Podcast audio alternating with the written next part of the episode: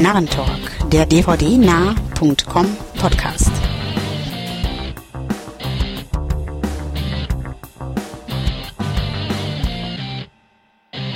Hallo und herzlich willkommen zur nunmehr 14. Ausgabe des Narrentalk, dem Podcast von dvdnah.com.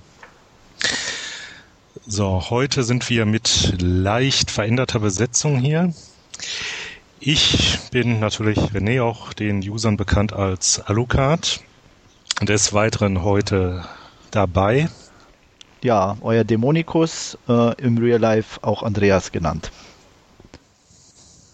Ja, hier ist der Wolfgang oder auch der Wolfman aus dem Forum. Und seit Ewigkeiten mal wieder der Jörg oder jetzt auch als Jorin im Forum unterwegs. Ich bin auch mal dabei. So, wie jedes Mal fangen wir heute natürlich auch wieder mit einigen Trailern an, die wir uns zu Gemüte geführt haben. Der erste, den wir gesehen haben, ist dabei The Fantastic Mr. Fox von Wes Anderson. So, wer mag denn da mal anfangen? Also ich fand den ja ähm, ja, sehr strange irgendwie.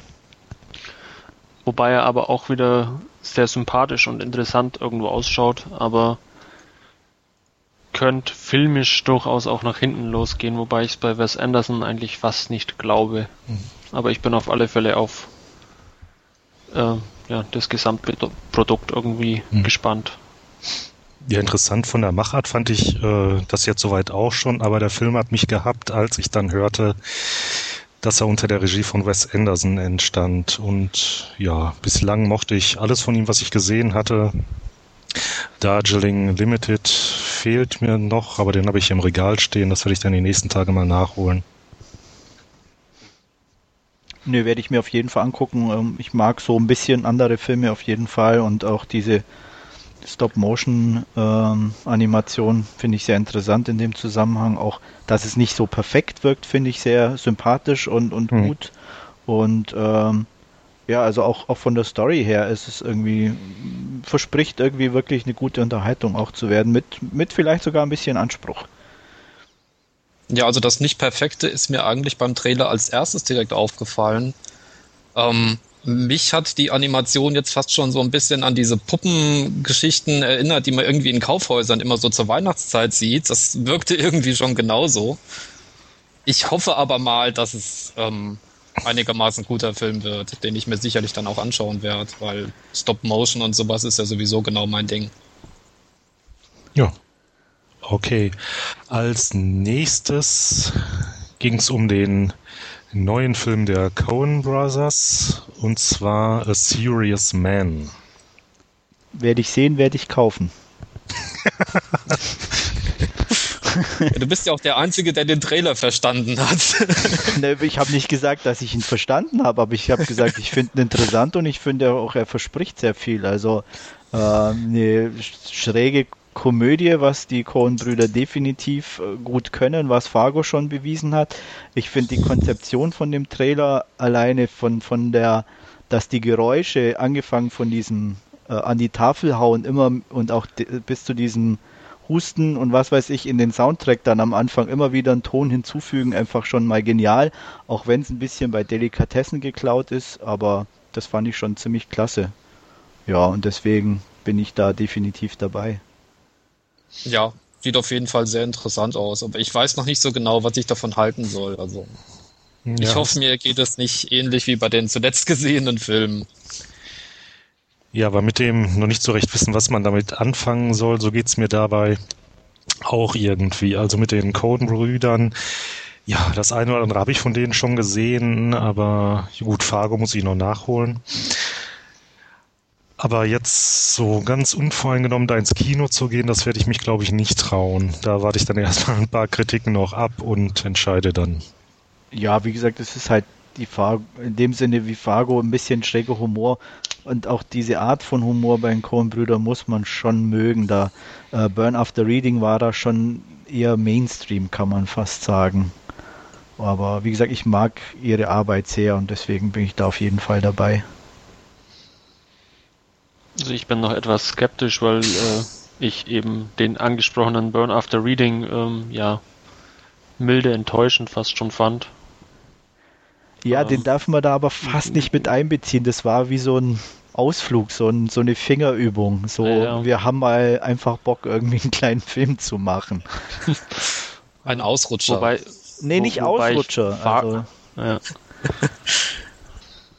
wobei ich Fargo und oh, zum Beispiel Oh Brother Where Art so äh, finde ich klasse. Also da, äh, wenn es in die Richtung geht, dann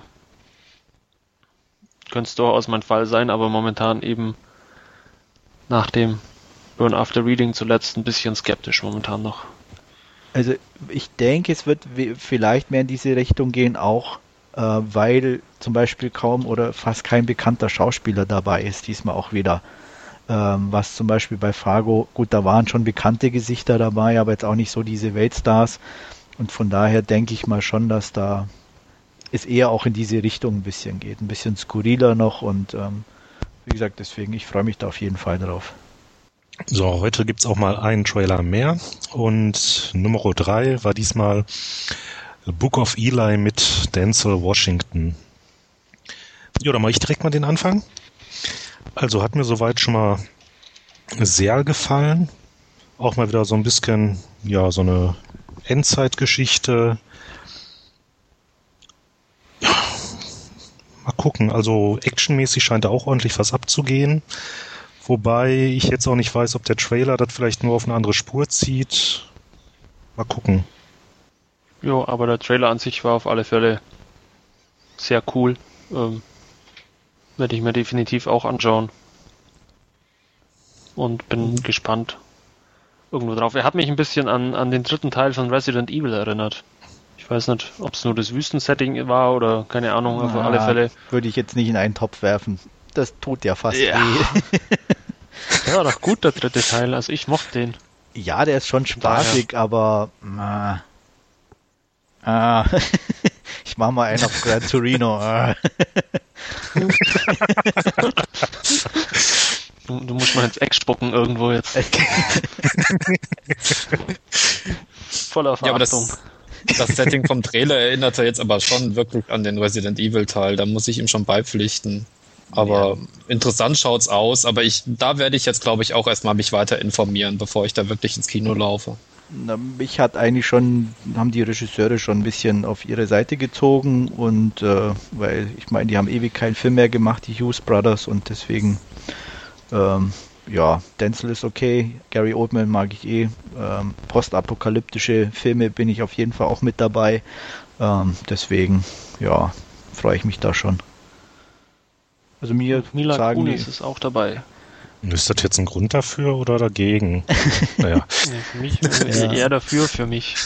Ja, die ist schon, schon ganz nett. Also muss man gucken. Man, man sieht sie ja nur ganz kurz, wie, inwieweit sie im Film selber dann auch eine größere Rolle spielt.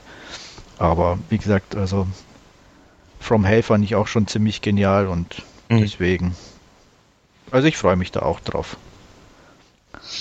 Ja, mein Magnet wäre vielleicht dann noch Gary Oldman, weil ich den eigentlich ziemlich gut finde, obwohl der immer so, zumindest in letzter Zeit, immer dieselben Rollen spielt. Aber ich denke mal, mal gucken, je nachdem, was er da halt für eine Geschichte spielt, könnte der mich noch ins Kino ziehen. Aber wie gesagt, ich muss mich mal informieren, wenn dann etwas weiteres noch rauskommt über den Film. Und ja, es vielleicht reißt mich ja noch sehr früh. Ein Weilchen hin, ja. Ja, so viel zu unseren Trailern. Als nächstes bleiben wir natürlich unserer Tradition auch wieder treu und gehen dazu über, ein bisschen was über die Filme zu plaudern, die wir in letzter Zeit gesehen haben. Den Anfang macht nach seiner langen ja, Abwesenheit aus dem Podcast dann auch direkt der Jörg. Bitteschön. Jo, Dankeschön. Ähm, anfangen würde ich gern mit Peter und der Wolf. Ähm, bisschen ungewöhnlich, geht auch leider nur irgendwie 34 Minuten und dann ist das ganze Ding auch schon vorbei. Oh. Also ist wirklich, wirklich kurz und kostet dafür richtig viel Geld, aber ähm, das, man kann es eigentlich als Demo äh, irgendwie anschauen, weil bildmäßig ist das Ding wirklich dermaßen knackig scharf, dass ich da bisher nicht wirklich viel Besseres gesehen habe.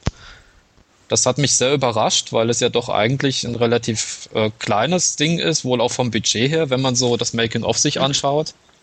Ähm, vielleicht ein bisschen zur Geschichte erstmal. Also das ganze Ding ist ja ein berühmtes musikalisches Märchen, ähm, geht um Peter, der mit seinem Großvater zusammen auf so einem Bauernhof am Rande irgendeiner Großstadt lebt und Großvater schottet also den ganzen Bauernhof ähm, zum Wald hin mit einer riesen Blechwand ab, dass da auch ja nichts durch kann.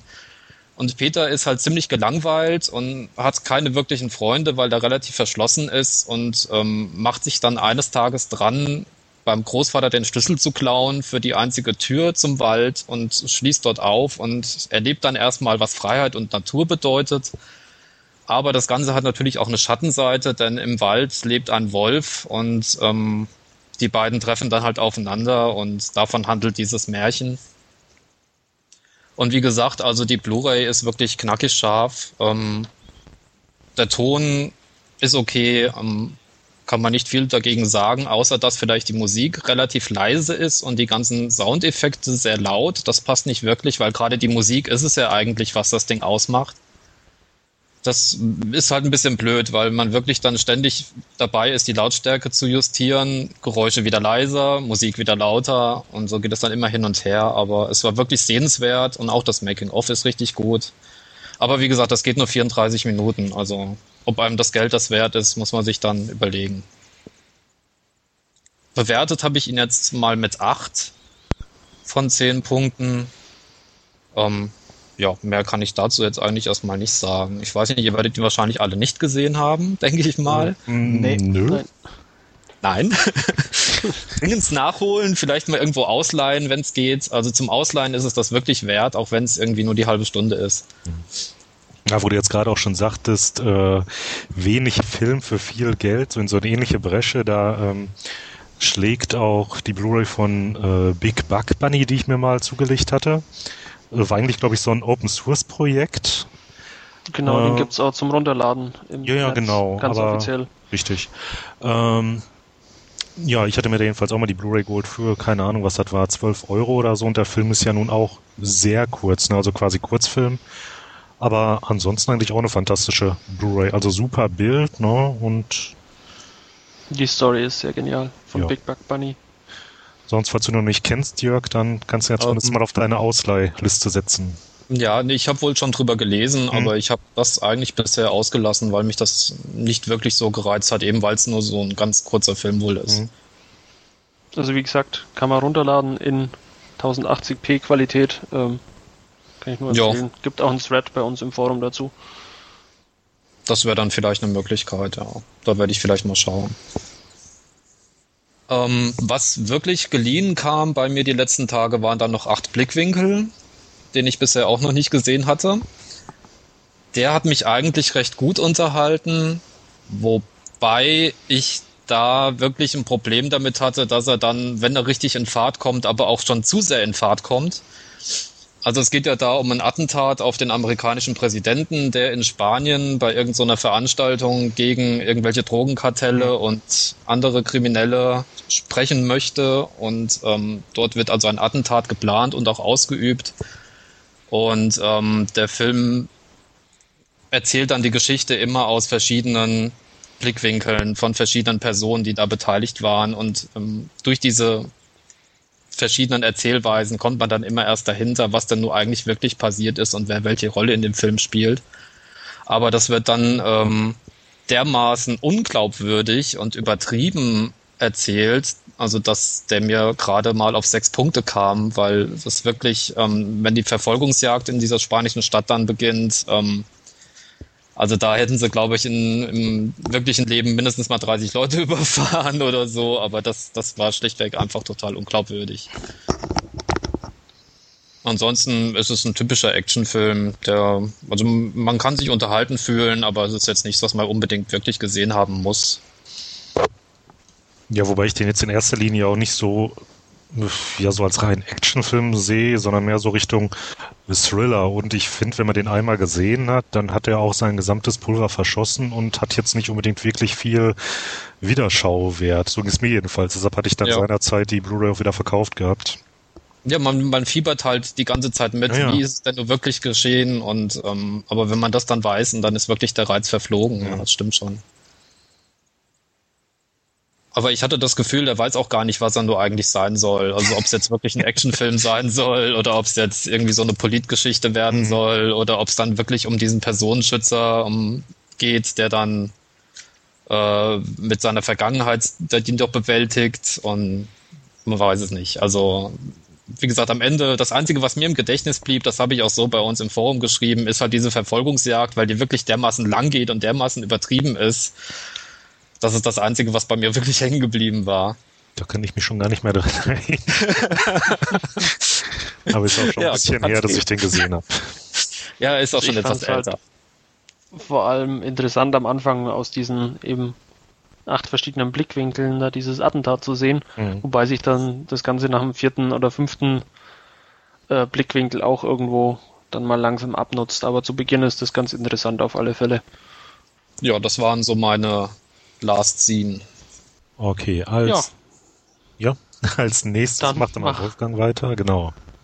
Genau, und ähm, ja, einer der Filme, die, die ich zuletzt gesehen habe, ist ähm, The Spirit und äh, inhaltlich, ähm, ja, ganz kurz, es geht darum, dass ähm, ein von Gabriel Macht gespielter äh, maskierter Spirit äh, über den Dächern einer Stadt äh, sein äh, namens Central City eigentlich über Recht und Ordnung macht, ähm, dabei auch jedem Rock eigentlich nachstellt und ähm, ja, dann irgendwann eben auch seine Nemesis, äh, gespielt von Samuel L. Jackson, ähm, The Octopus auftaucht, mit dem er sich dann eben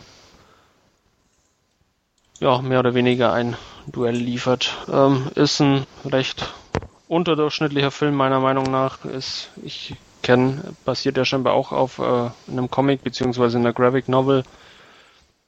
Ähm, macht vom filmischen Eindruck her aber eher einen ganz billigen Sin City Abklatsch.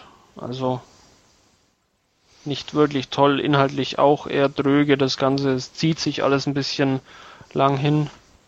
Ähm, was man ihm ja, zugute halten kann im Film ist, dass er sehr, sehr cool eigentlich aussieht auch, aber da, da auch äh, hinter Sin City zurückstehen muss. Und ähm, ganz großer Pluspunkt sind natürlich die weiblichen Hauptdarstellerinnen, ganz, ganz voran dann Eva Mendes, ähm, die einfach umwerfend ausschauen in dem Film, aber es rettet leider auch nichts mehr. Ähm, drei von zehn Punkte von meiner Seite. Ja, ich glaube, ich, habe gerade schon im, wirklich. ich habe gerade im Vorfeld schon gesagt, ich hatte den auch schon im Player, aber irgendwie bin ich dann ja zwischendurch irgendwie so in der Mitte oder so dann doch eingenickt und natürlich ja, auch gerade zu dem zu dem Zeitpunkt, so. wo man dann eigentlich irgendwie was wohl von der gemeinsamen Vergangenheit von Octopus und dem Spirit erfahren hat und dadurch dann nachher so meine Lücken, aber ja, also wie ihr sagt, von Optik her halt ziemlich cool gemacht, das Ganze. Und auch, ja, wie die Darstellerinnen da in Szene gesetzt werden. Also ich werde bei Zeiten jedenfalls da, ja, doch nochmal, genau, mich dem Film stellen, sozusagen. Ja. Ja, Schlimme ist, ähm, er ist halt einfach langweilig. Apropos zu Ende gucken. Bitte? Er ist ja, halt einfach langweilig. ähm, ich habe die UK Blu-ray, die ist zwar von der Optik und vom Bild toll, aber so eine miese Blu-ray habe ich ehrlich gesagt noch nie erlebt. Ähm, mir hat es den kompletten Player zerlegt mit äh, den Online-Inhalten. Da kommt so ein komisches ähm, äh, Blu-ray Live-Menü. Da kommen dann irgendwelche Temperaturanzeigen, werden dann mit im Film eingeblendet von Was? dem Ort, von dem man sich gerade auswählt. Also das ist der letzte Müll, ganz ehrlich. Ähm, das habe ich jetzt nicht so ganz dann, verstanden irgendwie. Ich hatte keine Ahnung, was, was, was der Nutzen von dem ganzen Zeug sein soll, aber man kann sich da halt, ähm, beziehungsweise die UK Blu-ray zieht schon beim Start ähm, der oder beim Einlegen der Blu-ray Online-Inhalte nach und dann erscheint zum Beispiel unter anderem eine Temperaturanzeige im Hauptmenü, ähm, wo es anhand von der IP-Adresse eben ermittelt wird von, von deinem Standort und Ach, so weiter und so fort. Also nee, das, das habe ich direkt unterbunden gehabt, als mich der Player, also meine PS3, dann fragt, äh, ja, da seien Updates verfügbar und ob ich die laden ja. möchte. Nee. Es, es, es lädt ewig das Menü, egal ob mit oder Online-Inhalten, obwohl eigentlich nicht viel geboten wird. Also ist, glaube ich, auch schlimmer als das von der Terminator 2 Blu-ray. Ähm, also das definitiv kein Referenzprojekt von Lionsgate von der Seite. Da gibt's wahrlich Besseres. Ja, und was Besseres ist auch der andere Film, den ich gesehen habe. Und zwar ist das Watchmen.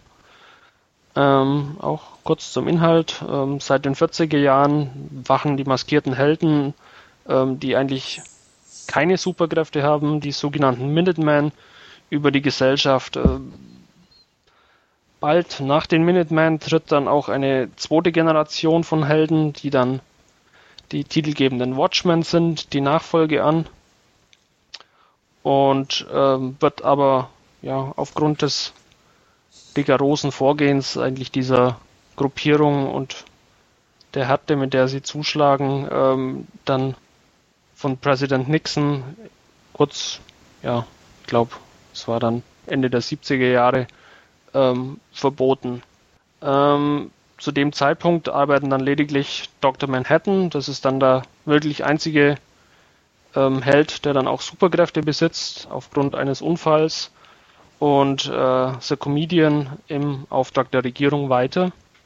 Alle anderen Helden ziehen sich quasi in ihr bürgerliches Leben zurück.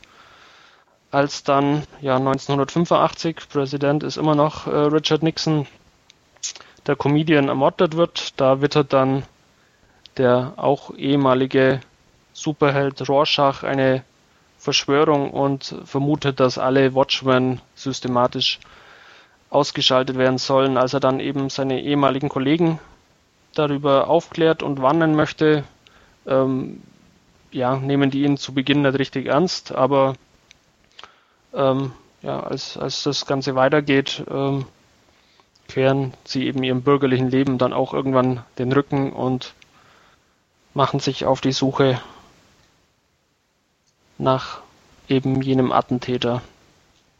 Ähm, ja, da kann ich eigentlich nur eins dazu sagen. Das ist wirklich ähm, klasse und mit das Beste, was ich in letzter Zeit gesehen habe.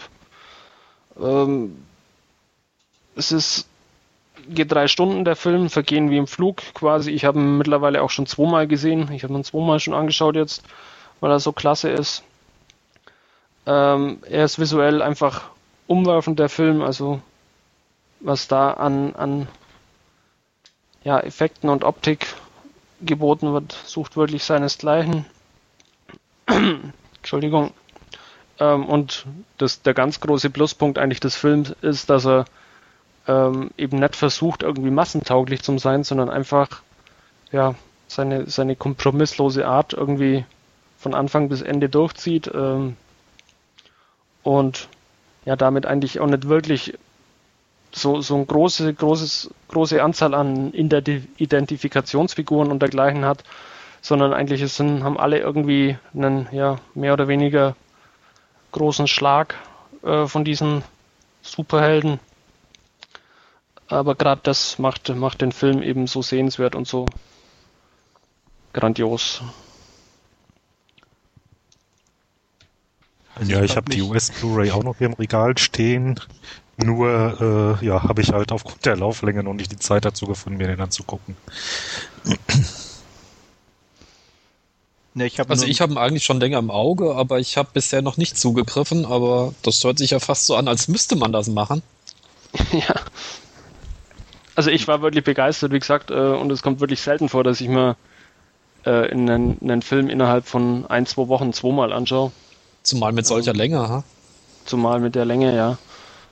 Also war wirklich maßlos begeistert davon. Ich habe mir jetzt bis jetzt nur mal mit 9 von 10 bewertet, weil ja quasi die längere Fassung dann auch schon angekündigt ist für Dezember, glaube ich, wenn mich nicht alles täuscht, um da noch ein bisschen Luft nach oben zu haben. Aber also der Film ist wirklich erstklassig. Gerade auch die, die Eröffnungssequenz, wo eben ähm, dann der Comedian äh, ermordet wird in, in seinem Apartment ist schon klasse. Dann die Musik zum Film, das dann überwiegend aus, aus 70er und 80er Jahre Hits äh, besteht. Hm. Einfach äh, diese, diese ja, kalte Kriegatmosphäre, die während der ganzen Laufzeit irgendwo zu spüren ist. Also wirklich umwerfend. Ich weiß nicht, kennt von euch jemand äh, die Graphic Novel von, Ja, von Watchmen? Hat ich die einer die hier. gelesen? Ja, habe ich gelesen. Ähm, ist relativ nah dran. Der Schluss ist ähm, abgewandelt im Film selber, aber jetzt nicht unbedingt schlecht abgewandelt. Ähm, interessant wird dann habe ich wirklich auch schon gelesen, ja. ja, die, die Ausgabe, die in den USA im Dezember kommen wird, weil da dieser Comic Tales of the Black Frighter äh, mit eingearbeitet ist. Und Hintergrund ist der, dass eben in der Graphic Novel in diesem Kiosk, der im Film auch zu sehen ist, ein Junge sitzt, der eben diesen Comic im Comic liest. Und wie gesagt, der soll da noch Mhm, da eingearbeitet schon- werden. Genau, da gab es ja in im Director's Cut jetzt, also in dieser etwas längeren Fassung als die Kinofassung, glaube ich, auch schon die eine oder andere Szene, wo eben dieser Junge vor dem Kiosk sitzt und wo man dann auch sieht, ähm, wie er in diesem Comic eben liest. Genau, und der soll eben, wie gesagt, dann eben richtig eingearbeitet werden. Ähm, und dann wird natürlich die Laufzeit dementsprechend länger. Ob dann ein Unterschied zu dem Director's Cut äh, noch entstehen wird, der jetzt eben veröffentlicht worden ist, das weiß ich nicht. Aber ich glaube es fast nicht. Also soweit ich weiß, Ich soll eben nur, nur dieser Tales of the Black erfahren. eingearbeitet werden. Bin ich dann auf alle Fälle gespannt. Ja, die werde ich mir dann zulegen. Ja. Okay, ich würde sagen, dann machst du einfach mal weiter, Andreas, ne? denn du hast ja auch was gesehen in der letzten Zeit. Ja, ich habe äh, auch was gesehen. Äh, neben den Filmen, die wir dann sowieso besprechen werden, habe ich mir endlich mal Tideland angeschaut von Terry Gilliam. Ähm, vorweg, äh, ich mag Terry Gilliam, aber schon sein Brothers Grimm hat mich ziemlich enttäuscht und auch Tideland, den ich jetzt gesehen habe, war definitiv nicht meine Baustelle. Ähm, kurz zur Geschichte. Chiliza Rose, ein kleines Mädchen, äh, ihre Mutter und ihr Vater sind drogenabhängig und sie wird also schon früh mehr oder weniger in die Erwachsenenrolle gedrängt und muss die Verantwortung für ihre beiden Eltern übernehmen. Äh, was dann auch bis dahin geht, dass sie ihrem Papa die Spritze vorbereitet, damit er sich einen Schuss setzen kann. Ähm, als eines Tages die Mutter stirbt, äh, bricht äh, der Vater in Panik auf, weil er Angst hat, dass er da eben mit in Verbindung gebracht wird und ähm, zieht aufs Land in ein altes Haus seiner Mutter, äh, Chiliza Roses Oma, die in, schon länger verstorben ist.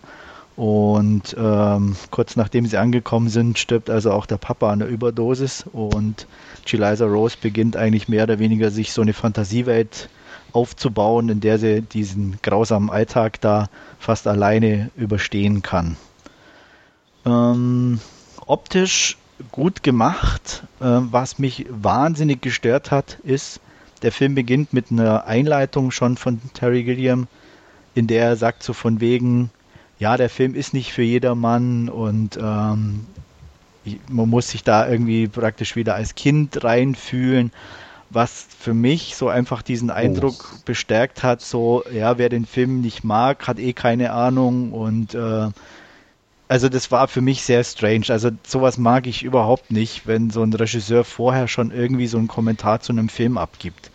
Ähm, Ja, also ich finde so ein Statement, das wäre vielleicht was für ein Audiokommentar oder so, jetzt aber nicht unbedingt eine Filmeinleitung. Genau, aber, aber nicht vorher schon sagen, wie man so einen Film Ja. angucken soll. Also das fand ich schon, äh, das war so das Erste, wo ich mir dachte, naja, das fand ich jetzt unglücklich. Und im Film selber, ja, ich, ich, diese Traumwelt und alles war, es war nicht so richtig konsequent. Also die, die, die Kinderdarstellerin war okay. Ähm, das war das Mädchen, die auch in Silent Hill schon mitgespielt hatte. Und Hm. ähm, die hat also ihre Rolle, weil sie musste eigentlich fast den ganzen Film allein tragen. Das hat sie relativ gut gemacht. Aber da, das, was drumherum gebaut war, war einfach zu wenig. Also die Fantasiewelt, das war irgendwie alles nur angedeutet und ähm, also ich, weil mir war das einfach zu wenig und, und zu, zu langweilig einfach. Es passierte nichts. Also deswegen, also ich habe, glaube ich, vier von zehn Punkten vergeben und ja, wie gesagt, nach Brothers Grimm die zweite Enttäuschung. Äh, mal gucken, wie der Dr. Parnassus der neue Film wird. Vielleicht kann er ja da wieder ein bisschen zu alter, zum alten Glanz aufsteigen, aber ich habe noch ein bisschen meine Zweifel. Aber naja, ich bin ja offen.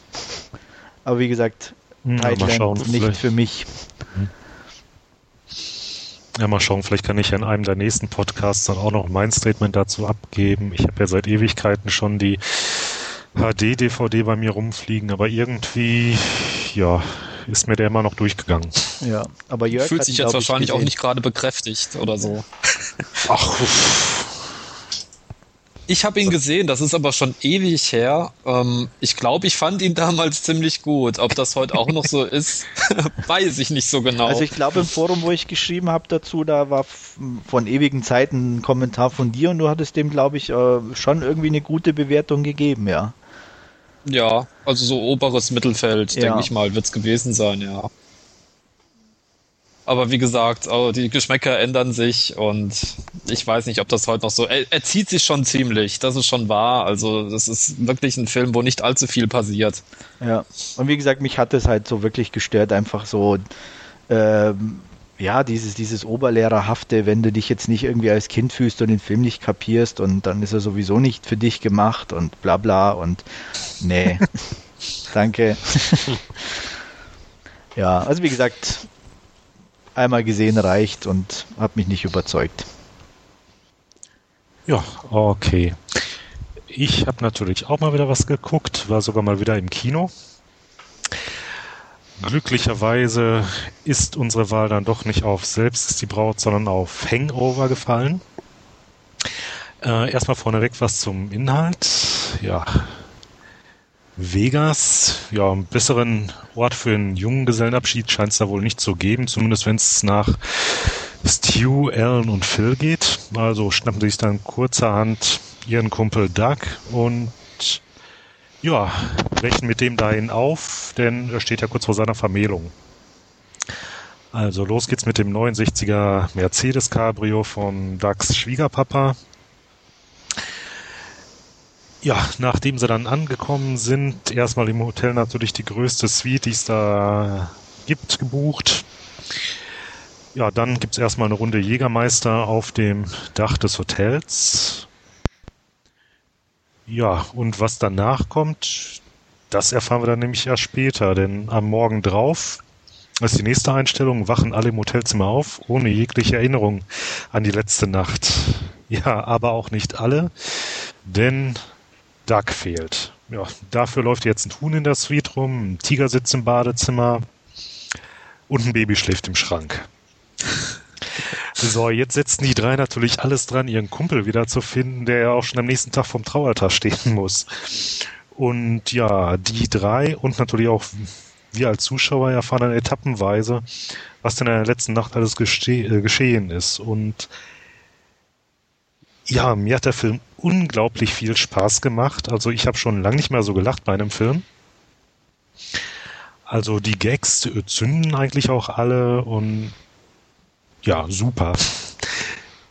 Ähm, ja, allein die drei äh, doch teils verschiedenen Charaktere, die dann da äh, ja zusammen unterwegs sind. Da haben wir ja Phil gespielt vom Bradley Cooper, den ich in der letzten Zeit irgendwie immer öfter sehe in Filmen. Ähm, er spielt da einen, ja, doch von seinem Job recht gelangweilten Lehrer.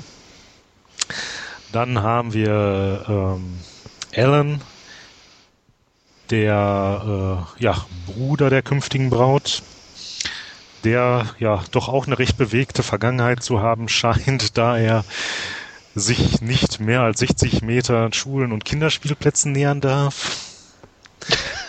und den äh, Zahnarzt Stu, der ja doch sehr unter dem Schlappen seiner ja, Freundin steht. Also es gibt da echt die kuriosesten Sachen. Da taucht dann auch Mike Tyson als bekennender Phil Collins-Fan auf, der einen von den drei dann auch mal mit einem Hieb da niederstreckt. Und ja, wir erfahren natürlich auch, wie der Tiger es in die Wohnung geschafft hat. Und ja, ich möchte jetzt auch nicht zu viel verraten, weil ja, sind halt doch ja die kuriosesten Sachen, die einem dann doch noch begegnen. Also auf den freue ich mich auch schon tierisch irgendwie. Also ich würde dem jetzt auch ja doch eine recht hohe Wertung, sogar mal neun von zehn Narrenkappen geben, denn ja, so gut habe ich mich schon lange nicht mehr amüsiert gehabt. Und Andreas, du hast den ja auch schon gesehen, ne? Ich hatte den im Original schon vor zwei, drei Wochen oder so, also bevor er schon anlief, in der Sneak gesehen und fand den auch ziemlich gut. Also jetzt hm. nicht ganz so gut, also aber auf acht Punkte bin ich auch gekommen, weil allein Zach Galifianakis heißt er, glaube ich, der Schauspieler äh, Ellen. Ja. Äh, der ist einfach der Brüller. Der, der spielt es so genial. Er tut eigentlich gar nichts irgendwie, aber das, was er nicht tut, das bringt er so knallhart ja. allein äh, am Frühstückstisch. Ja, auch in den dem, mit, mit dem Baby. Genau. Und gleich den Gag, den Gag auch zweimal zu bringen. das ist schon. Also muss man gesehen haben. Also ähm, ja. Und man merkt eigentlich irgendwie dass er, warum er, sag ich mal, diesen Abstand von den Schulen halten muss. er, er wirkt sehr nett und sympathisch, aber wenn man genauer hinguckt, er ist schon sehr merkwürdig. ja. Und, aber das kommt ja, aber auch äh, den Charakter. Ne? Ja, den Charakter von Phil fand ich auch recht sympathisch, als er dann da am Freitag nach dem Unterricht die Treppen hinuntergeht ja, wirft er natürlich einem Schüler, der ihn noch was fragen will, den Kommentar entgegen, jetzt ist Wochenende, ich kenne dich nicht und steigt dann in den Wagen. ja. Ja, so Lehrer braucht das. Das ist doch mal konsequent. Ja. Machst du jetzt auch jeden, jedes Wochenende, oder René? Ja, erst habe ich noch Ferien. Ja, aber kann man definitiv empfehlen. Also so, ich habe auch noch einen zweiten Film gesehen, der in eine etwas andere Richtung mal wieder geht. Und zwar Eden Lake. Zur Handlung brauche ich jetzt nichts weiter großartig zu sagen. Das hat Stefan ja bereits in der neunten Ausgabe des Narrentalk getan. Ähm, ja, auch den fand ich eigentlich recht ansprechend. Okay, wir haben ja mal wieder einen äh, Slasher, ja, hm. Aber vom Setting her fand ich den halt ganz interessant und ja, auch von den Wendungen, die dann doch auch noch so ein bisschen da drin stecken. Ja, und halt allein wirklich das, dass es ja diesmal um eine Gruppe von Jugendlichen geht und jetzt da nicht irgendwelchen, irgendwelche äh, Rednecks im Vordergrund sind oder Mutanten oder was weiß ich nicht. Also ja, darüber kann man sich ja, wobei streiten, ob das Teil... doch so ist, ne? ja, okay. Stimmt schon. Nee, aber insofern fand ich den halt doch, ja, erfrischend anders, wobei, ja, zum Teil auch von der Gewalt jetzt, auch wenn es nicht unbedingt immer so dargestellt ist, äh, ja, recht heftig. Also, nicht ganz so eine leichte Kost. Aber nichtsdestotrotz äh, bekommt er von mir acht Narrenkappen.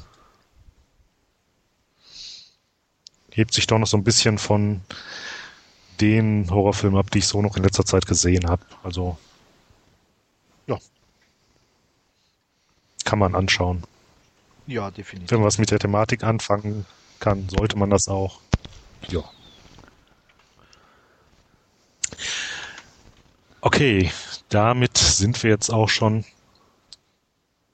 bei unserem Hauptfilm angekommen, beziehungsweise Hauptfilmen, denn heute werden wir wieder zwei Filme etwas ausführlicher besprechen.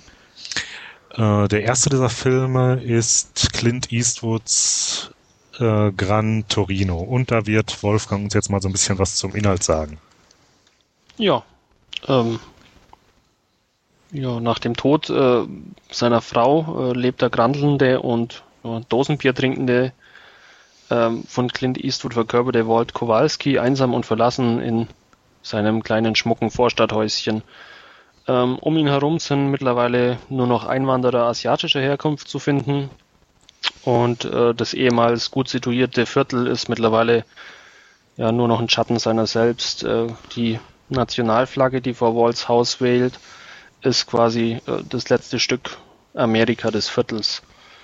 Ähm, ja, selbst die Tatsache, dass seine beiden Söhne japanische Autos fahren, betrachtet der Korea-Veteran, der über 40 Jahre bei Ford am Fließband gearbeitet hat, als Affront und dementsprechend zerrüttet und kühl ist auch äh, das eigentliche Familienverhältnis. Ähm, erst als Walt dann seinen asiatischen Nachbarn bei Gangstreitigkeiten eher unfreiwillig zur Hilfe kommt, äh, beginnt er sich langsam mit ja, den geänderten Verhältnissen in seiner näheren Umgebung und seiner Vergangenheit auseinanderzusetzen.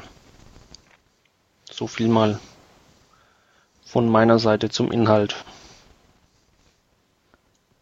Ja, ich habe den sehr gemocht. Ähm, Clint Eastwood super klasse, äh, passt hervorragend in die Rolle, spielt die auch absolut genial und ähm, ich fand auch die, die Story an sich völlig in Ordnung, weil sie eigentlich ja wirklich nur dazu dient, äh, diesen Charakter Walt einfach, ähm, ich sag mal, einem näher zu bringen und auch seine, seine Wandlung in dem Sinne rüberzubringen. Auch wenn sie natürlich ein bisschen abrupt ist, aber das ist halt auch irgendwo, denke ich, der, der Laufzeit geschuldet und hat mir aber völlig genügt. Also ähm, von daher, ja, absolut sehenswert. 8 von 10 Punkten für mich. Das, was du als positiv ansiehst, das ist jetzt bei mir eher negativ angekommen, denn dieses plötzliche Umschwenken von Walt, das ist mir echt gegen die Nieren gegangen. Weil zu Clint Eastwood passt eigentlich dieses mürrische Superklasse. Er kann das echt prima so böse in die Kamera schauen und dann noch dieses Brummen dazu und das ist genau sein Ding.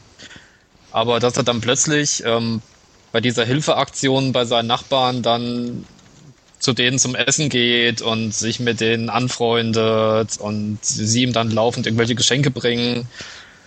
Ähm, das wirkt mir dann, das kam mir echt viel zu schnell, weil das passte irgendwie überhaupt nicht. Fand ich zumindest. Also ich kann das eigentlich überhaupt nicht nachvollziehen, weil ähm, da meiner Meinung nach ja dann doch äh, eine Entwicklung dahinter zum Sehen ist, weil er hilft ihnen ja nicht freiwillig. Es geht ihm ja eigentlich quasi nur darum, dass sie eben auf seinem Rasen treten. Ja. Und äh, deswegen steht er da mit, mit dem Gewehr am, äh, ja, vor seiner Haustür und, und ver vertreibt da quasi diese Gang. Und nachdem ja scheinbar diese, diese ja, normalen asiatischen Einwanderer da eben auch unter dieser Gang eben zu leiden haben, da wollen sie ihm halt helfen oder bereiten ihm eben die Geschenke und, und er lässt sich ja dann ja, eher, eher schwer oder, oder nur, nur langsam quasi mhm. dazu überreden, ähm, da auch dann mal mit ihnen zu, gemeinsam zu essen oder äh, sie dann auch mal zu besuchen. Und er, man sieht ja auch, wie er eigentlich die Geschenke von Anfang an eigentlich wegwirft und erst mit der Zeit, ähm, also A, merkt, dass das Essen recht gut ist und B, vielleicht, ähm, weil er sich da immer mit seinen, nur sein Beef Jerky immer reindrückt und schon lange nichts mehr ja. zum Essen bekommen hat, sich dann eben auch mit den Leuten auseinandersetzt, aber ähm, so, dass das jetzt irgendwie von, von einem Schlag auf, auf den nächsten hier, dass er da ähm, quasi zum Gutmenschen wird, das kann ich eigentlich so nicht sehen in dem Film. Ja, ja so kam es mir halt vor. Also ähm, vielleicht als kleine Entschuldigung, ähm, für mich war der Film auch ruckzuck rum. Also das ist ja eher was Positives an dem Film, wenn die Zeit wirklich verfliegt. Mhm. Ähm, vielleicht kam mir es deswegen auch so schnell vor, das mag sein, aber ich, wie gesagt, ich, mich hätte mir gewünscht, wenn er einfach noch eine ganze lange Weile noch irgendwie hier der Oberbösewicht im Film gewesen wäre, den irgendwie, an den keiner rankommt und der sie alle anbrummelt. Na, ich glaube, ein ziemlicher ja, Wendepunkt. Wobei ich denke, das hat er ja am Anfang, ja. Ja, ähm, ziem, ziemlicher Wendepunkt ist einfach auch, äh, als er das, die, die, das Nachbarsmädchen vor diesen äh, ähm, Typen da rettet äh, und sie nach Hause fährt und da im, im, Endeffekt ein erstes Gespräch zustande kommt und sie ihn eben auch dann zum Beispiel darüber aufklärt, dass sie ja ihr Volk mehr oder weniger deswegen auf, aus ihrem Land vertrieben worden sind, weil sie mit den Amerikanern äh, gegen die Koreaner gekämpft mm. haben und äh, halt keine Dschungelpeople sind, wie sie da so sagt, sondern halt die Hügelmenschen und die eben dadurch aus ihrem Land vertrieben sind. Und ich glaube, das war auch so der erste Zeitpunkt, wo er sich dann dessen bewusst war im Endeffekt, dass die zwar aus einem anderen Land kommen, aber ja mit ihm an einer Seite gekämpft haben und da öffnet er sich dann, glaube ich, auch das erste Mal so ein bisschen. Mhm. Von daher fand ich es auch ja. nicht jetzt zu schnell oder so, sondern eher situationsbezogen, weil er irgendwie einfach realisiert hat, oh, okay, Moment, da war ich vielleicht dann doch ein bisschen vorschnell. Ja. Ja, vielleicht soll ich mir einfach einen Dirty Harry nochmal angucken.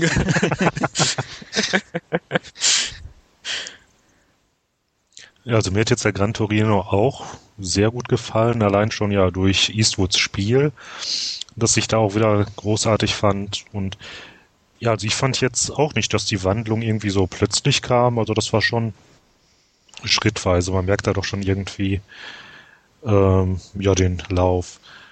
Ähm, ja, was wollte ich dazu noch gesagt haben? Ähm, ja, was du gerade schon sagtest, Jörg, das mit der ähm, Laufzeit, das ist mir allerdings auch so vorgekommen, dass die Zeit doch halt quasi wie im Fluge vergeht. Also ja, zum Teil halt doch ein recht ja, leichter Film, würde ich mal sagen, den man quasi einfach so weggucken kann.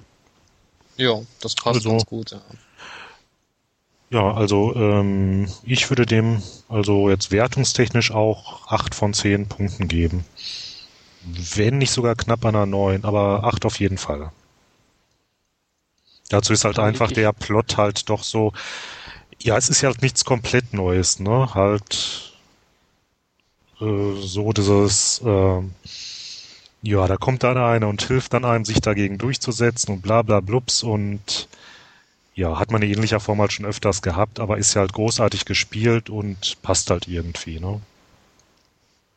Ja, also er bringt ja. es halt. Ja, also bei mir ist er irgendwie. Ja. Deswegen bekommt ja. er von mir auch 9 von 10 Punkten. Ähm, Gerade weil, weil Eastwood ja eigentlich ähm, ja mehr oder weniger eben da eine One-Man-Show abzieht, also wirklich, wirklich ähm, großartig spielt aber auch äh, die, die Nachbarn eigentlich recht sympathisch und, und mhm. glaubwürdig rüberkommen.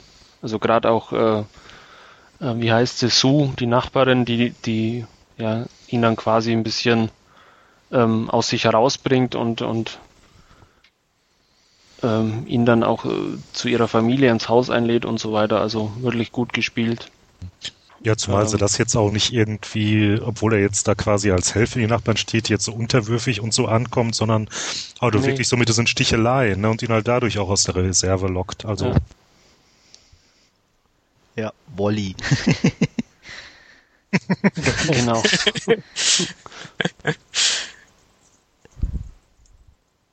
aber auch der. Ja, bei mir hat er jetzt, ähm, ja, bitte. Aber auch der, der, ähm, Frau oder wie er in, im, im O-Ton den Toad nennt, der macht ja auch, äh, ja, wie, wie heißt's, Man Him Up quasi. Ja. ähm, der Sehr hat diese Entwicklung Szene, durch. genau. Chapi macht den ganzen Kerl. Ja. ja. Ja, bei mir ist er ja bei sechs Punkten hängen geblieben, was aber ja immer noch ähm, mehr als die Hälfte ist unserer Narrenkappen. Also insofern ist es ja wirklich kein schlechter Film und Eastwood trägt den sowieso prima. Insofern, man kann den sich sicherlich angucken, aber er ist halt nicht richtig gut in meinen Augen. Ist, ich hatte mir einfach mehr vorgestellt. Ja, okay. So. Was sagt ihr äh, zu dem Priester? War der notwendig? Quasi nochmal dann mit seinen er hatte eigentlich eher nur so einen, so einen unterstützenden Charakter. Ja, er war jetzt eigentlich quasi. nur Vehikel dafür, um dann nachher zu ja. erfahren, was jetzt eigentlich hier an äh, Walt halt nagte. Ne? Aber das hätte man irgendwie anders ja. transportieren können, denke ich. Na, nicht nur. Also ich fand, er war halt auch irgendwo so noch ein bisschen so dieses Bindeglied zu seiner verstorbenen Frau, die ja auch am Anfang, er beginnt ja mit der mit der Beerdigung und ähm, dass sie eben ja. dem Priester auch das aufgetragen hat und ähm, ich eben schon das Gefühl hatte, dass ähm, ähm, wie soll ich sagen, also der, er, der Priester halt schon dafür war, um, um zu zeigen, auch dass Voigt schon sehr, auch obwohl er so knarrig ist, halt gerade aber an seiner Frau sehr hing, weswegen er den Priester auch nie direkt aus dem Haus geworfen hat, sondern ihn trotzdem halt auch immer wieder an sich rangelassen hat weil er eben auch mehr oder weniger im Auftrag seiner ja, aber Frau besonders kam. freundlich war er aber auch nicht. Nein, aber, aber das war er ja zu keinem. Also das, er hat ja auch den, den Priester nicht extra ja. schlecht behandelt oder, oder irgendwie oder anders wie die anderen. Also, ne, äh, kann man ja jetzt nicht sagen. Und er hat ihn ja eigentlich auch immer nur zum Beispiel zurechtgestutzt, dass er ihn nicht Boyd, sondern Mr. Kowalski nennen soll. Äh, was ich auch völlig in Ordnung finde, weil kommt so ein junger Hüpfer und sagt einfach zu ihm. Das geht ja nicht. und, also wie gesagt, von daher, ich fand, klar kann man sich darüber streiten, ob seine Rolle jetzt wichtig ist, aber ich fand sie so als, als konsequentes Bindeglied einfach auch zum Übergang, auch eben zum Schluss hin. Ähm, und von daher auch völlig in Ordnung. Ja, das sehe ich eigentlich ähnlich, ja. Also ganz überflüssig ja. war er sicherlich nicht. Und an sich der, der Schluss ja auch. Also ich glaube, wir sollten nichts spoilern, aber ähm, ja. In sich konsequent. Auch, ähm, konsequent und nicht das, was man eigentlich so erwartet hätte, muss ich sagen. In, in dem, was, was kurz vorausgeht, ähm, wie es dann hm. letztendlich ablief, das Ende. Psst, psst. Drück mal den Spoiler-Button. Komisch, bei jedem Podcast, wo ich dabei bin, wird gespoilert. Das ist schon merkwürdig. Nee, wir hatten ja bei Mandy Lane haben wir ja auch gespoilert. So, okay. Noch jemand was zu Gran Torino oder? Ich denke, wir haben es eigentlich damit auch ausführlich behandelt. Okay. Dann würde ich sagen, machen wir weiter mit unserem zweiten Hauptfilm, der da wäre Brick. Da gebe ich doch mal eben auch den Inhalt zum Besten. Und zwar als Emily spurlos verschwindet, nimmt ihr Ex-Freund, ja, der einzelgängerische Brandon, die Suche nachher auf, nur um dann kurz darauf dann ihre Leiche zu finden. Ja, an die Polizei wendet er sich deswegen jetzt aber nicht, denn ja, die wird zwar den Mörder finden, aber wohl nicht ja, die Hintergründe, die dahinter stecken, aufdecken. Also versucht er sich dann mit der Unterstützung seines Gehilfen The Brain daran, ja, den hiesigen Drogenring zu ja, infiltrieren, der von The Pin, gespielt von äh, Lucas Haas, geführt wird. Aber bevor er dann jetzt auch dem Geheimnis des äh, Mordes auf die Spur kommen kann, macht er ja Bekanntschaft mit allerhand skurrilen Charakteren, unter anderem auch mit Pins, Schläger, Tagger und ja, Laura, welche Rolle sie dabei spielt, das weiß man auch noch nicht. ja, was meint ihr? Geiler Film, neun Punkte. ja, geiler Film, acht Punkte. Ähm, er ist einfach ziemlich ungewöhnlich irgendwo. Ähm, ja, nicht nur irgendwo, eigentlich insgesamt. Ja, ja, aber gerade das mit, mit diesen zahlreichen, ja, skurrilen Charakteren mhm. macht ihn irgendwo auch, auch so liebenswert dann. Oder liebenswert ist vielleicht das falsche Wort im Zusammenhang mit dem Film, aber irgendwie, ja, ja, allein noch die Dialoge finde ich doch sehr großartig. Ja, es ist ein klassischer Film noir an der Hollywood High oder an der Highschool, also an der typisch amerikanischen Highschool im Endeffekt. Wobei jetzt die Highschool. Ja, wobei er gerade durch dieses. Äh, ja. Ja, war schon.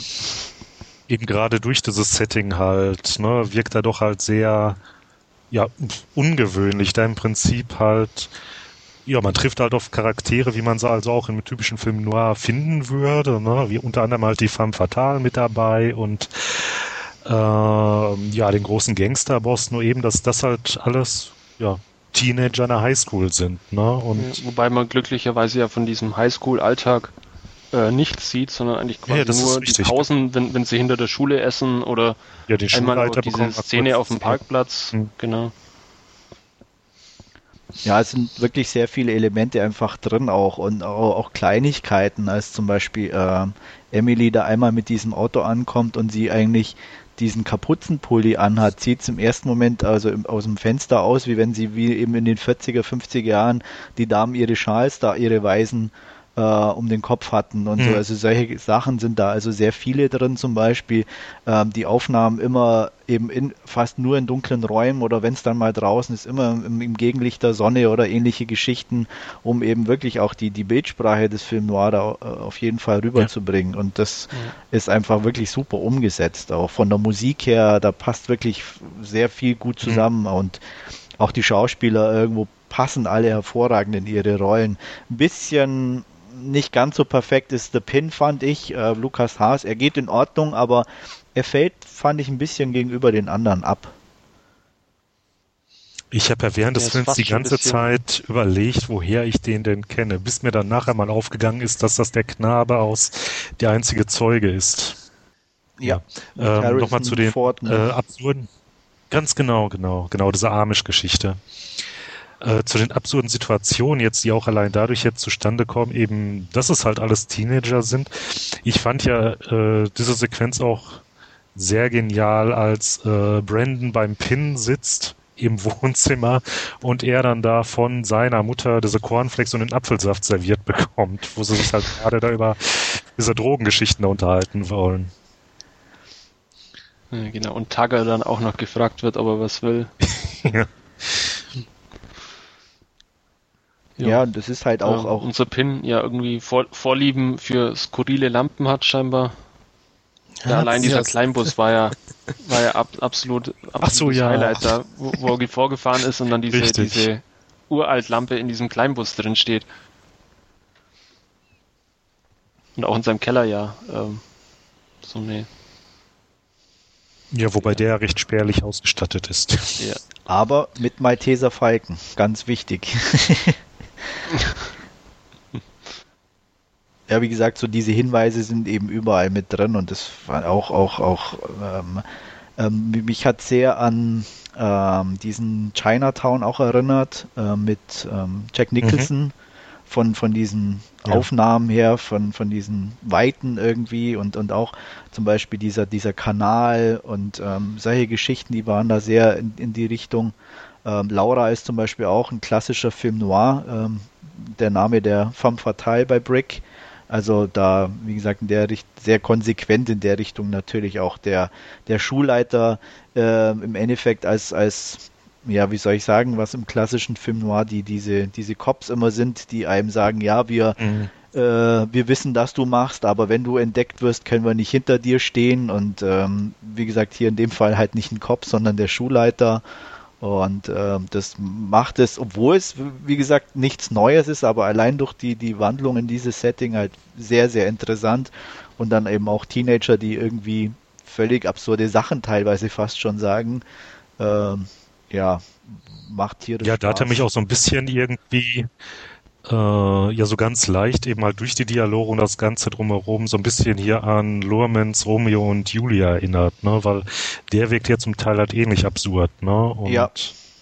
Jetzt halt nicht von der Handlung oder sonst was her, sondern halt nur so vom Sehgefühl Nein. quasi, ne? Ja, weil halt Jugendliche Sachen sagen, die irgendwie sonst nicht aus ihrem Munde kommen würden, ne? Ja, genau. Wobei er aber meiner Meinung nach auch ähm, komplett durchgehend durch den Film sehr anspruchsvoll ist, also vom, mhm. vom allein vom Englisch her. Also ich wäre ohne Untertitel ähm, auch grandios gescheitert, glaube ich. Ja, ich hatte jetzt keine. Ich hatte den ja auf der UK Blu-ray gesehen, aber ja. glücklicherweise hatte ich den schon mal vor einer Weile auf der ähm, deutschen DVD gesehen gehabt. Ansonsten hätte ich da wohl so auch meine Probleme gehabt, denke ich. Ja, ja, ist sehr ja ich schwer. bin an denen ja für unsere Zuhörer völlig gescheitert. Also ich habe dann irgendwie nach einer Stunde oder so aufgegeben, weil ich einfach den Dialogen nicht folgen konnte. Also begeistert hat er mich schon. Ich habe ihn jetzt auch als DVD bestellt, als deutsche DVD quasi, weil, wie ihr schon sagt, das ist mal was ganz Frisches, was ich so auch noch nicht gesehen habe. Da passt echt alles zusammen. Ähm, aber ohne Untertitel war mir das echt too much. Das war mir echt zu viel.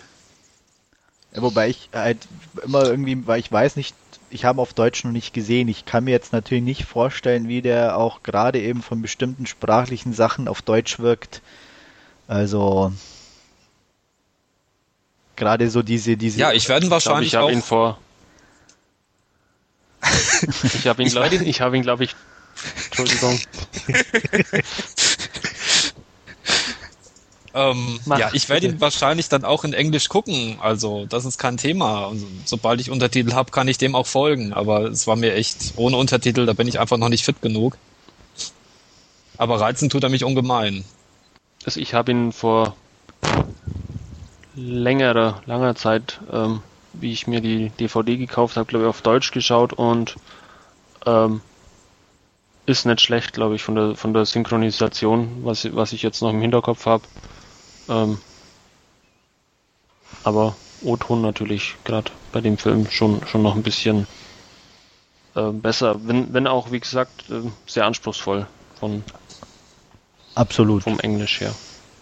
Also es gibt auch viele Wobei, Sachen. jetzt gerade auch noch ein, Ja, ich wollte nur kurz sagen, es, äh, es gibt halt viele Sachen, die Hm? schon, schon sehr slangmäßig sind und ähm, da tut man Ja. sich dann natürlich schon, schon sehr, sehr schwer, ähm, ich sag mal, selbst mit Untertiteln ähm, muss man teilweise entweder wirklich Sachen mal nachgucken oder auch ähm, sich aus dem Zusammenhang reimen. ja, aber auch schon im Deutschen war er nicht ganz so leicht, wenn ich mich da richtig erinnere. Was ich jetzt aber noch gesagt haben wollte, war jetzt eigentlich nicht zu den Dialogen, sondern allgemein. Äh, so ein bisschen spielt der Film ja auch noch mit der ja, Erwartungshaltung ja, des Zuschauers. Wenn man da so alleine diese physische Auseinandersetzung ja zwischen Brandon unter diesem äh, Footballspieler Brett heißt er, glaube ich, oder wie auch immer, ne, denke, Mhm. da ja, erwartet man das Ganze ja ein bisschen anders. Und das taucht ja so auch an mehreren Stellen auf im Film. Je- Jein, muss ich sagen. Also nicht ganz, weil er das sehr bewusst macht, um eben Kontakt zum Pin herzustellen und weil er eigentlich auch weiß, im Endeffekt, dass er doch einen gewissen Vorteil hat, äh, weil äh, der liebe Footballer halt vollgepumpt ist im Endeffekt mit Drogen, die er vom Pin bezieht und er sich deswegen natürlich da auch auf diesen Fight einlässt.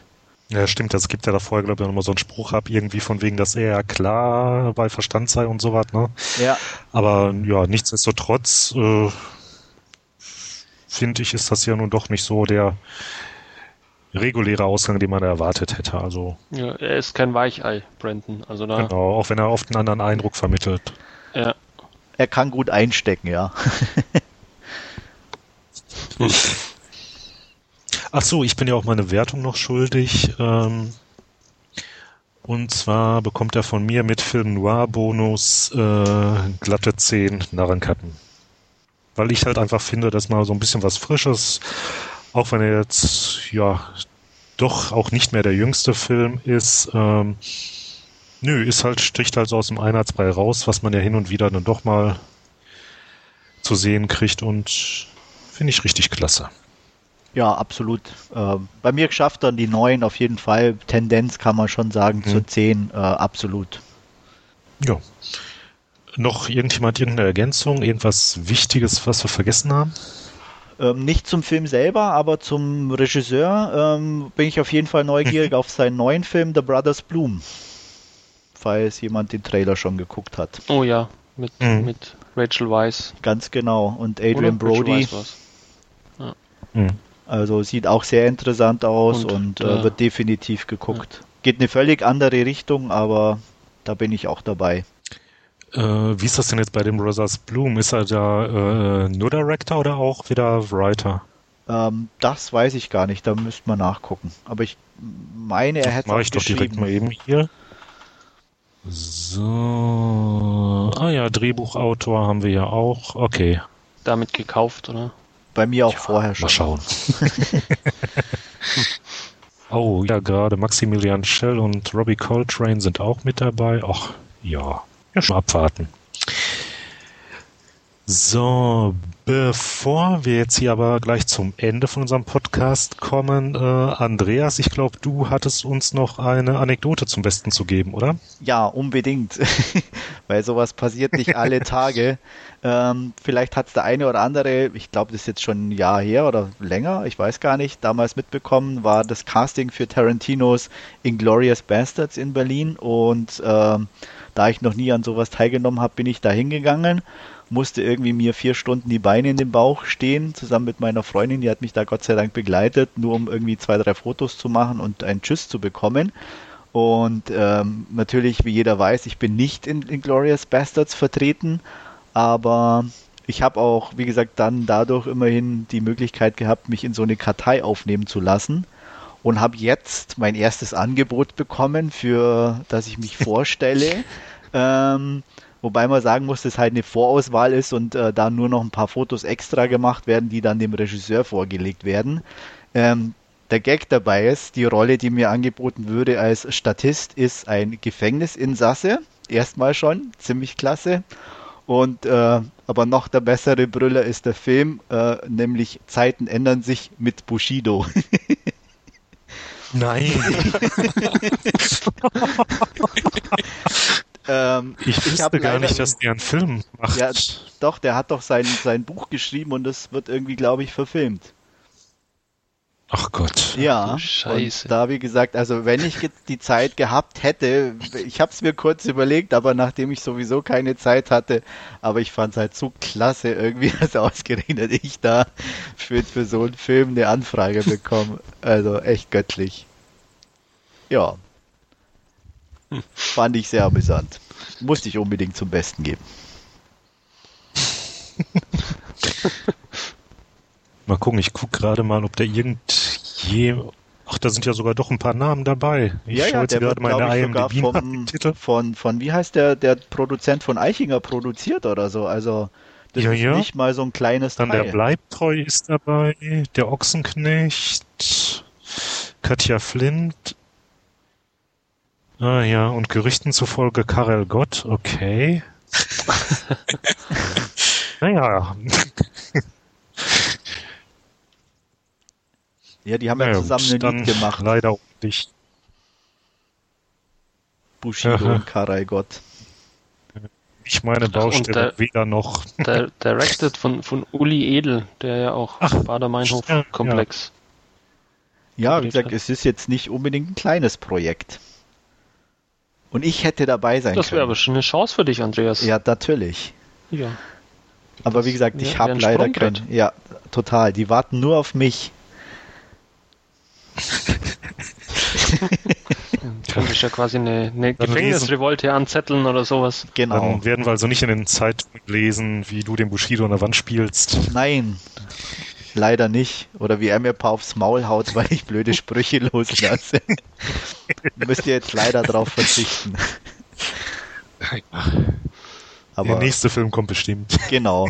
In zwei Jahren kommt das nächste Angebot. Dann für Sido-Film. Ja, wer weiß. Ja, oder Kachel Gott. Ich meine, Ja. das wäre ja vielleicht auch was. Ja, aber der war, glaube ich, nicht im Ein, Ka- ein Gefängnis. Karel Gott Musikvideo. Ach ja, Biene Meier. der Realfilm. Genau. Ich bin Willi. Ich spiele Willi. Ah, ja. Und Jörg als Flip.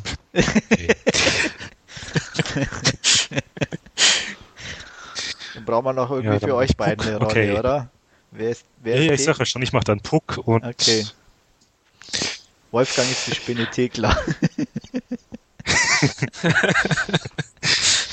ja, müssen wir noch einen Produzenten finden. Ja, Eichinger macht alles. Ja, mehr dazu im nächsten Podcast. Genau. Wir halten euch auf dem Laufenden. Okay. Damit sind wir dann jetzt auch schon am Ende dieses Podcasts angelangt. Ja, noch irgendwas Wichtiges, was wir erwähnen müssten. Ja, und halt nur der übliche Aufruf natürlich. Alles, was ihr irgendwie an Kritik loswerden wollt, weil es gerne hört oder weil es total scheiße findet, völlig egal. Hinterlasst uns einfach da irgendwie einen Kommentar auf den gängigen Podcast-Portal, halt da, wo ihr es jetzt gerade her habt, hört. Sind natürlich auch mal wieder für irgendwelche, ja, positive Kritik natürlich auch empfänglich, negative auch, wenn es konstruktiv ist. Ja. Und natürlich, Filmvorschläge. genau das wollte ich jetzt gerade noch erwähnen, falls ihr irgendeinen Film habt, den ihr doch gerne mal von uns besprochen haben wollt, ja, teilt uns einfach mit. Ähm, könnt uns dann natürlich auch eine E-Mail schreiben an, da muss mir Wolfgang eben auf die Sprünge helfen. podcast.dvdnar.com. Ganz genau. Ja, und dann ja, einfach mal bis zum nächsten Mal in voraussichtlich zwei Wochen. Seht zu. Bis dahin. Ciao. Und tschüss. Ja, vielen Dank fürs Zuhören und ciao, bis zum nächsten Mal. Ja, vielen Dank auch an alle Zuhörer. Tschüss.